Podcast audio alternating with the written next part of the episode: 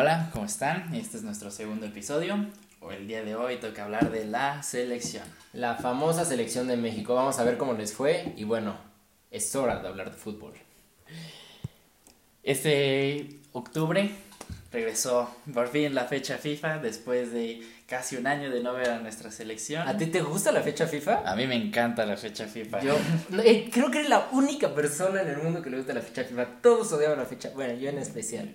No, yo amo la fecha FIFA. Me encanta ver a las selecciones. Me encanta ver a Francia, sobre todo últimamente, por toda, toda la, la selección que se cargan.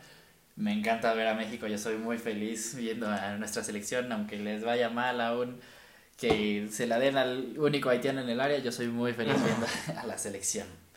Entonces, vamos a platicar un poco de cómo le fue a nuestra selección en este en esta fecha FIFA.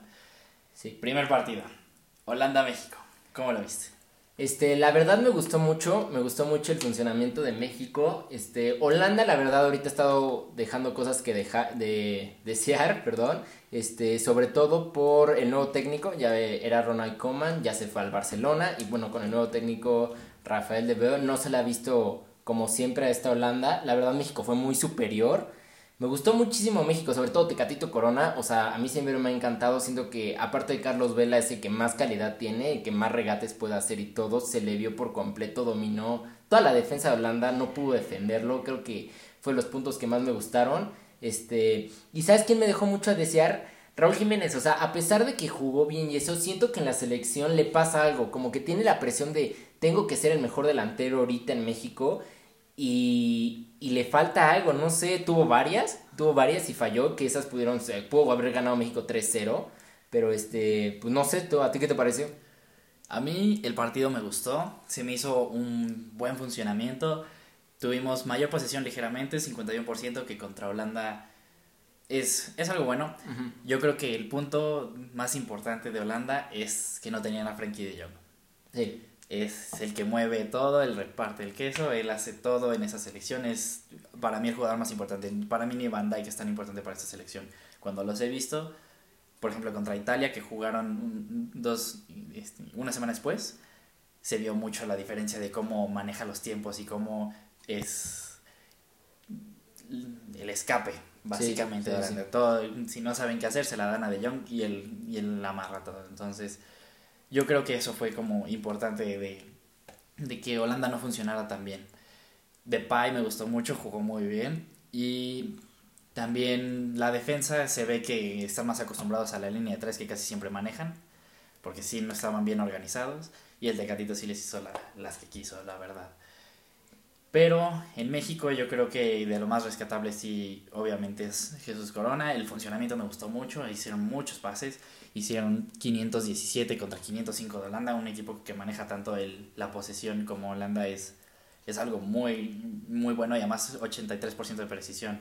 Eso es algo muy bueno, con, o sea, considerando que es un equipo superior, la verdad, es, un, equipo superior al nuestro entonces que hayamos tenido mejor precisión en los pases y, mejor, y más pases, se me hace algo muy bueno. Significa que el equipo se, se sabe mover. Se asoció bien. Se asocia bien, porque si no estaríamos hablando como la época de Osorio, que eran puros pelotazos. y muy, mucho menor porcentaje de, de pases completados, porque siempre era pases largos que esos son mucho más difíciles y además no mueven tanto a los jugadores. Entonces eso me gusta mucho. Siento que esta selección sí se mueve bien y se asocia muy bien.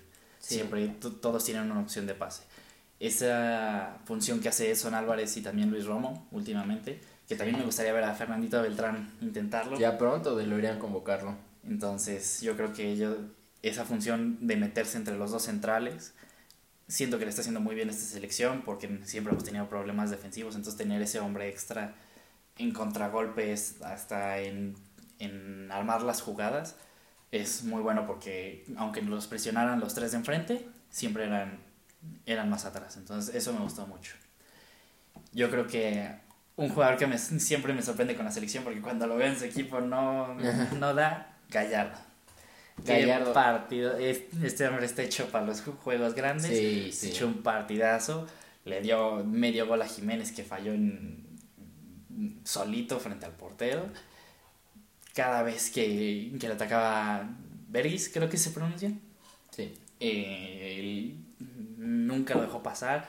Las pocas veces que Beris pudo atacar fue cuando se tiró al centro y se metía entre Moreno y Montes. También Montes me gustó mucho, se me hizo que pocas veces lo pasaron. Para mí es el central con más prospección de, la selección. Sí, yo creo que México tiene un problema, sobre todo en la central, porque vimos que también jugó Héctor Moreno y Héctor Moreno ha sido el central de la selección, el mejor central de la selección ya lleva por una década, o sea, realmente, este, ya se le ve, cada vez se le ve que, que se le pasan los años. Y pues es muy bueno que César Montes siga creciendo y esto y también la irrupción de Luis Romo, creo que le va a caer súper bien a México. Y este, y, como mencionas, Gallardo creo que yo desde que lo vi en Pumas, este, siempre lo vi como un extremo y eso, pero desde que se fue a Monterrey ha jugado lateral y en la selección lo hemos visto tanto en el Mundial como en lateral, creo que siempre cumple, es un, un gran jugador con gran rapidez sobre todo y creo que le va a apoyar muchísimo a México. Luego, dime, dime de esa banda derecha, Steve, dime de esa banda derecha. o sea, yo no sé qué hacer de entrada, para mí Héctor Moreno ya no debería estar en la selección. Mm. Una vez que ya no estás en una liga competitiva, para mí no deberías estar jugando. Se ve clarito quienes juegan en la MLS. Tengo Pizarro cree que está jugando contra los muertazos defensas de la MLS. Y claro, si le ponen a Hatteborn y a Van Dyke, se, ve clarito. O sea, se vio clarito la diferencia de calidad y de nivel en la que juega Pizarro. Sí. Pero no, el Chaca Sí, no. No, o sea, Chaca ya para mí nunca se me ha hecho muy bueno, o sea, nunca se me ha hecho un crack. Todos los ataques importantes de Holanda cayeron por ese lado. También no sé por qué lo puso a marcar a Van Dyke. o sea, Chaca que hizo un chaniquito contra Van Dyke se, ve, muy chistoso. Pero no, el Chaca no tiene las cualidades defensivas que se necesitan para, para competir en, este nivel.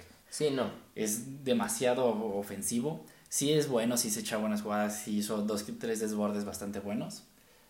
Pero no, o sea, no tiene nada que ver. O sea, de entrada, a mí me encantaría el Tecatito de lateral derecho. No sé, yo siento que ahí le perdemos mucho. O sea, porque en México arriba no tenemos a alguien que regatee así. porque, por ejemplo, este, Chucky Lozano es un gran jugador y eso, pero no es del estilo para nada de Tecatito Corona. Entonces creo, creo que Tecatito Corona le da algo arriba que México no tiene para nada. Entonces creo que de lateral sí nos serviría muchísimo y eso, pero creo que hay más opciones. Por ejemplo, vamos a hablar de eso en el próximo o en el próximo partido de Argelia. Podemos ver como Jorge Sánchez se le ve una diferencia enorme comparado con el Chaca. Entonces creo que hay más opciones en eso. Sí, para mí tenemos mejores opciones. a mí me encantaría el Tecatito. Se habló de la posibilidad cuando, cuando le preguntaran al Tata de si lo usaría de lateral derecho, porque recordemos que acaba de tener la mejor temporada de su carrera. Sí, Fue de lateral la mayoría de los partidos. Esta temporada está jugando más de extremo, pero toda la temporada pasada, que fue el mejor jugador de la liga portuguesa, fue mayormente lateral. Y habló de armar una línea de 5, que a mí me encantaría, sería, se me haría algo muy bueno porque siento que podemos explotar sobre todo a Gallardo y, y al Tecatito como, como laterales volantes en vez de una línea de cuatro. Pero los centrales, ¿quién hacer ahí? Exactamente, estaría el problema. Sería, yo creo que sí podemos llegar a eso, pero los, tenemos tres, cuatro centrales chavos que yo creo que sí la pueden armar. Pero ahorita no, ahorita no creo que se pueda porque para mí solo Montes tiene nivel porque Araujo ni siquiera está jugando en el Celta. Sí, ni hablar de el poderosísimo Titán, es el, fraude más grande que hay. Sí, entonces no tenemos ningún central jugando de manera competitiva, entonces no creo que se pueda hacer.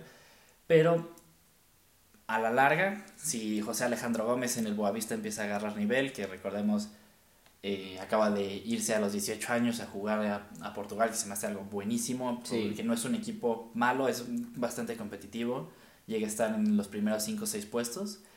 Además de que es del mismo dueño el de Lille que el del Boavista, entonces puede dar ese salto a la liga francesa, sí destaca mucho. Pues esperemos. Él es muy bueno, se me hace muy bueno cuando lo vi en la sub-17, él y Víctor Guzmán, que ya es titular con Tijuana, se me hizo una central buenísima. O sea, el éxito de esa selección para mí no fue tanto Pizzuto o Santiago Muñoz, que fueron los otros dos que tuvieron muchos reflectores, para mí el éxito de esa selección que llegó a la final y tuvo todo para ganarla. Sí. Ojalá lo hubiéramos ganado porque sí, era mucho mejor el equipo de México que el de Brasil. José Alejandro Gómez y, y Víctor Guzmán, una pareja central es buenísima, a mí me encantaron. Y también tenemos a, a Johan Vázquez, que con Pumas está destacando mucho. Entonces yo creo que esos cuatro centrales más Araujo, si vuelve a retomar nivel, con eso yo creo que sí podemos armar una línea de cinco para explotar al Tecatito. Y el, el Chucky Jiménez, para adelante. sí. Pues no sé, el tiempo dirá, porque por más que quieras decir, sí, acaban de jugar un Mundial Sub-17, entonces habrá que esperar a ver cómo, cómo sigue su proyección, ¿no? Y bueno, si quieres empecemos ahora a hablar el de, en el partido de México, México-Argelia, que para mí este partido me gustó un poquito más. Este, y sobre todo yo quiero hablar de Argelia. Argelia es el campeón de Asia, muchos amigos de África. Ah, de África, perdón, ya no sé dónde está Argelia. De, de, África y este, muchos amigos me dijeron, no, México va a ganar 3-0 y eso yo le decía, oh, cuidado con Argelia, traen buenos jugadores y todo. Y se vio, me gustó mucho este, cómo presionaban. No sé, te presionaban muy alto eh, en, la cancha y muy, muy físicamente, muy rápido, ¿no? Y esto es justamente por los equipos africanos, ¿no? Que es un toque y pase largo a correr. Entonces, para detener eso, Argelia presionó mucho a México y me sorprendió muchísimo México, que no le pasa mucho eso en los, contra los partidos en Coca-Cola, porque ellos siempre tienen la pelota, tranquilos y eso, y Argelia los puso a tocarle rápido y me sorprendió México que tuvo buenos toques de primera y con eso lograron este contener bien a Argelia y jugó también muy bien, me gustó mucho. Sí, Argelia es muy fácil descartar a los equipos africanos por historia, pero ahorita no creo que tengan mejor selección que nosotros. Yo creo que están muy bien trabajados. Yo creo que el éxito de esta selección es que está muy bien dirigida y arma muy bien el equipo. Porque recordemos que tiene estrellas como Mares, para mí Benacer es de los mejores contenciones del mundo, lo veo todos los fines de semana con, con mi Milan, juega increíble, nunca pierde la bola, es muy rápido, es, ah, bastante fuerte, no pierde la bola a pesar de estar muy, muy, muy chiquito. chaparro. Mm, qué golazo nos metió, tiene, tiene muy buena pegada y tiene estrellas, pues ya un poquito, pues diría un poquito cartuchos quemados como Feguli, y Brahimi, que mostraron a momentos lo que hicieron en, algún momento en el Valencia y en el Porto respectivamente. Gulli se aventa, casi se aventa un golazo. Sí, entonces y Mandy y Bencibaini que son dos defensas de muy buen nivel. Bencibaini es de los mejores laterales de, de la Bundesliga. Es muy bueno, es además muy grandote, que es raro para un lateral izquierdo. Sí, se mueve muy bien. Mide un 87, es bastante grandote. Y Mandy central del Betis tienen, tienen buen equipo. Entonces, yo creo que si, este equipo sí no es mejor que nosotros, hombre por hombre, pero está muy bien trabajado. Lo que pasó en el partido fue, yo creo que cuando le expulsaron uno a Argelia, México creyó que ya lo tenía ganado. Sí. 100% se vio cómo bajaron las revoluciones en, en el partido. Y Justo en eso nos cae el gol de Mares gracias a una super acción de Jorge Sánchez que también es ah. malísimo, o sea, no tiene nivel de selección ni a golpes, o sea, Alan Mozo es mucho mejor. No sé, Jorge Sánchez me gustaba mucho en el América, lamentablemente le pasó eso en la final y creo que desde ahí bajó mucho su nivel, pero se me hace un tipo muy rápido y todo y creo que, o sea, obviamente no está lo mejor que tiene México, pero creo que puede servir, la verdad. No sé, para mí no. Para mí, Jorge Sánchez no tiene nada que hacer en la selección. El Chaca tampoco. Para mí debe estar Alan Mozo. Ah, y el Tecatito a mí me encanta. Ah. Y también recordemos que varios de los jugadores se fueron a, entrenar con la sub-23 para entrenar para los Olímpicos. Que esta selección también algún día lo platicaremos, pero yo le veo mucho futuro. Sí, sí, sí. De entrada, para mí los laterales fueron mejores los de la sub-23 que la que nosotros llevamos. En el Chicote que a mí me encanta se me hace un crack se me hace muy bueno se me hace lo más cercano que tenemos un lateral top. Se me es un lateral moderno ataca súper bien tiene gol es muy bueno centrando tuvo varias asistencias con Necaxa yo no sé por qué siguen poniendo a Ponce en vez de él, por más que tenga algunos problemas extra cancha, que sabemos que pueden tirar carreras. Siento que el nivel que muestra cada partido que lo ponen es muy por encima de, hasta te podría decir que el resto de la defensa de Chivas para mí es el mejor. Y también Johan Vázquez y Alan Mozo, que ya tocamos a Johan Vázquez en, en tema. Entonces, esos tres defensas yo creo que le pueden hacer, aumentar mucho nivel a la selección. Y en media cancha, mi pollo, Córdoba. Aunque es del América, ¿eh?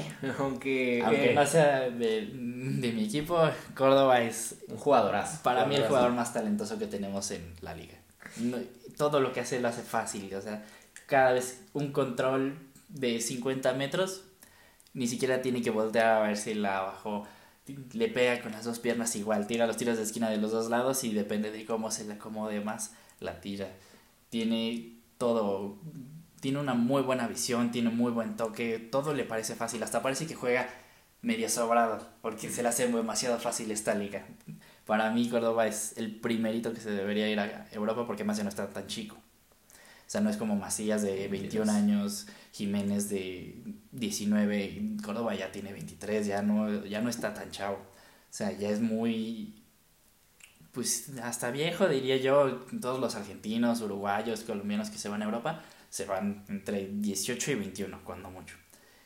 Entonces yo creo que Córdoba le puede agregar mucho al, a la selección, porque sí se vio como con Benacer no, no hubo ni quien lo parara. O sea, Jonathan Dos Santos lo mismo. Los de la MLC no tienen nada que hacer en esta selección. Son una porquería, son malísimos. No traen nivel de nada. Sí, no. Bueno, a pesar de que nuestro compañero Asti le lambiera mucho los, los pantalones a nuestro compañero este Sebastián Córdoba, este sí, justamente me gusta mucho como enganche y todo. Creo que le da creatividad al juego estupendo y esperemos que se vaya pronto. Y sí, justamente, o sea, Jonathan Dos Santos, o sea, desde que se fue del Villarreal ya no, nunca se le vio de nuevo. Este, este, también Héctor Herrera, o sea, por más que queramos, o sea, Héctor Herrera ya tiene 31, 32 años, se le ve cada vez más pesado. Este, en el Atlético trata, trata, creo que le llegó un poquito tarde ese traspaso, pero sí, yo siento que ya habrá que cambiar poco a poco esa media. Y bueno, como dices, la sub-23 adelante es donde para mí es mi pollo, José Juan Macías, creo que la calidad que él tiene, o sea, está para competirle sin ningún problema, bueno, no competirle, pero sí para ser banca perfecta de Raúl Jiménez. Y creo que igual pues es un proyecto más a futuro, Macías. Sí, sí, sí. Tiene 21 años, Raúl Jiménez tiene 29 probablemente llegue a Qatar. Raúl Jiménez va a llegar de 32 años, que todavía es una edad muy buena para, para un delantero de su estilo. Sí. Que no, no recae tanto en su velocidad. Sí, de repente se echa sus sprints para, para un contragolpe, pero lo más importante de su juego es cómo retiene la bola, su juego aéreo también, y que es muy bueno posicionándose. Y también será que se entienda con yo creo que el Tecatito es más centrador porque el Chucky es un jugador mucho más desequilibrante que se vio clarísimo que, que esta selección hubiera necesitado al Chucky para ser peligroso. O sea, simplemente se ve en el Napoli cada, vez que agarra el balón. Se siente peligro cuando él agarra. Porque es muy encarador. Siempre, nunca va para atrás, nunca, nunca se achica así. Agarra la bola, va para, va para el frente y va hacia la portería. Entonces, yo creo que se con que se entienda, mm, pues ojalá al nivel que se entiende con Adama Traoré, pero con que llegue a cierto nivel de, de que sepa dónde está para, para darle pases filtrados al Tecate y, y, él llegar a rematar, que es algo que hace mucho, es la combinación estrella en los Wolves. Sí. Yo creo que si llega a cierto nivel de entendimiento, eso puede ser lo que, lo que explote Raúl Jiménez. Y, y eso puede serlo perfectamente a los 32 años. Pero sí, ya después de Qatar yo creo que hay que enfocar todos los esfuerzos de, de planeación de esta selección a Macías y veremos si el Chaquito llega a ese nivel. Y también hay que hablar de Laines, porque la verdad Laines, o sea, ya lleva un rato que se fue a Europa, este, y bueno, aquí vemos en México que la rompió completamente y ahorita le ha pesado tantito en Europa, pero justamente podemos ver que entró al partido y este, y hubo un cambio en México, ¿no? Fue ese tipo como tú mencionas que trató de regatear, este, creó mucho peligro y pues al final se llevó un gol. Creo que Laines también tiene mucho futuro, pero nada más hay que darle minutos. O sea, lo que necesita él es minutos. Y el gran problema de Laines fue cómo elige equipo. O sea, no sé qué cabeza cabe irte a un equipo malo de una liga top. Porque todavía, o sea, sí, ojalá fuera lo suficientemente bueno y México tuviera los suficientes reflectores para que pudiera llegar a un equipo como el Villarreal, el Sevilla, hasta el Valencia en su momento, un equipo que sí compita para, para cosas más grandes que el Betis, que si acaso es para Europa League. Un equipo chico, digamos, porque si es en, en comparación en plantilla, aficionados, etcétera, es, es chico en, en España el Betis. No puede darse el lujo de probar chavos, de a ver si este me funciona o de si este me resuelve el partido. No, van, van a. En la temporada pasada, hasta la última jornada, todavía pudieron haber descendido. Entonces ellos pelean otras cosas que no se pueden prestar a estar experimentando durante la temporada. Por ejemplo, ni siquiera en Copa porque luego los eliminan muy rápido, entonces... Sí, no. El pues chiste de los mexicanos, al menos en mi opinión, es que se vayan, ojalá si tienen el talento, pues que se vayan a uno grande, pero si no son tan probados ni tienen los las credenciales que, que otros como los brasileños tienen, que tienen mucho más historia de, de éxito, que se vayan como José Alejandro Gómez a un equipo bueno de una liga más chica como la portuguesa, la holandesa, o hasta la francesa, que no, no está al nivel de las otras cuatro. Sí, no. Irse a un equipo bueno, o irse a uno de, de media tabla para arriba. Pues tratar, ¿no? Pero, pues... pero yo creo que sí, el éxito ha sido los que se van al PCB y al Porto, son los que más... Sí, los que tienen minutos al final del día. Exacto, el chiste es que tengan minutos porque el nivel de competencia ya es mucho mayor que el de aquí. Sí, Entonces, nada más, nada más agarrar, aunque sea la liga portuguesa, físicamente es mucho más demandante. Sí, pues no sé, pero pues bueno, esto fue México en la Liga de Naciones, no sé, bueno, Liga de Naciones ojalá, este, en los partidos de amistosos, este, regresaremos para noviembre con los próximos partidos que es contra Corea del Sur, ahorita. Corea del Sur y Japón, que también se me hacen buenos rivales, también no creo, yo creo que están como al nivel de Argelia, donde no tienen tantos jugadores y tanta profundidad de plantilla como México, pero son los dos mejores de Asia. Sí. a mí me está gustando mucho estos. Ya es un gran cambio después de los Mole que Sí, o sea, eso sí lo prefiero, al menos. O sea, de jugar contra la selección B de Islandia nada más para sacar dinero, a, a en serio sí llevar rivales, además en un país ajeno. Sí, estará, está bueno. No, no tener el apoyo de tu afición y jugar contra equipos que sí te exigen. Argelia sí, sí le exige mucho a México. Marés, la verdad, sí es un jugador fuera de serie, es muy, muy bueno. Y sí hizo lo que quiso, básicamente. Sí, pues sí. Porque por más que sea un buen nivel el de Gallardo, sí, no. el estar compitiendo cada semana contra Malcorra o o contra Felipe Pardo no es lo mismo que estar driblando a Andy Robertson. A Bandai, sí, o sea. Entonces, sí, es, sí se vio ahí la falta de ritmo y de nivel que, que tiene la, la defensa mexicana. Pero en general me gustó, se me hizo una buena fecha FIFA, un buen ensayo. Lo mismo también, más de 500 pases con 85% de efectividad. El funcionamiento se mantuvo. Sí, Seguían teniendo muy buen apoyo. Nunca fuera del gol de Marés que se deriva de un error de Jorge Sánchez, yo creo que la defensa se comportó bien y siempre tenían con quién jugar. Luis Romo la hizo bastante bien. no creo que No, no, creo que todavía esté como para sacar a Edson de, de esa contención. pero lo hizo bastante bien. En general, el funcionamiento de ambos partidos me gustó mucho. Se me hizo algo muy regular, que es lo importante, que sea como muy constante y consistente la selección. Entonces, si volvemos a tener el mismo nivel de funcionamiento, digamos, en, en la siguiente fecha FIFA, yo creo que podemos, podemos estar viendo una selección bien formada con el que para mí es el mejor técnico que ha tenido la selección en su historia. Eh, en un rato, yo diría. Todavía no, habrá que verlo. Todavía, está la vuelta El pasado que tiene es para mí mucho mejor que cualquiera el pues currículum de, del Tata está muy por encima de cualquier otro técnico que, que haya tenido. Pues el tiempo dirá. El tiempo dirá. El tiempo dirá. Pero pues bueno, este, gracias por ver este video. Este, esperamos que nos sigan viendo y este, que les guste. Esperamos que, que haya sido de su agrado y nos vemos para la próxima. Sí, gracias.